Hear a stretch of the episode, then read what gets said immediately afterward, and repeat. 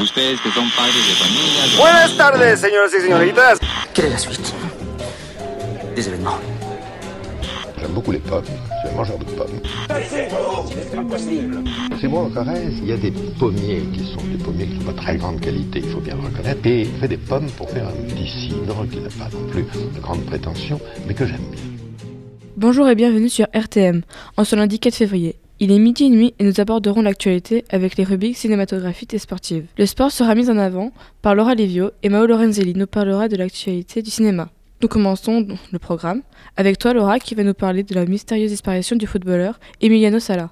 En effet, depuis le 21 janvier, le footballeur Emiliano Sala ainsi que le pilote de l'avion David Ibbotson étaient portés disparus. Le sportif de 28 ans se rendait vers son nouveau club de foot à Cardiff.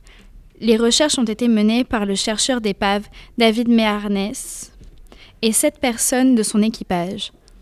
Quelques heures seulement ont suffi à son équipe pour retrouver l'avion et non trois jours comme il était prévu. Un communiqué devrait tomber dans la journée pour nous informer des circonstances tragiques de cet accident. Eh bien, nous espérons pour les familles que cette affaire sera classée rapidement. Merci Laura pour ton intervention et nous allons passer à une note plus joyeuse avec Mao de la chronique cinématographique avec la sortie du prochain film After le 17 avril 2019. Et oui, je vais aujourd'hui vous parler de After, cette fameuse saga de Anna d'abord publiée sur Wattpad qui a fait sensation auprès de millions de lectrices et dont le premier tome est en ce moment même en tournage, nourrissant l'envie de ses admiratrices qui suivent depuis bien longtemps les aventures de Tessa et Hardy.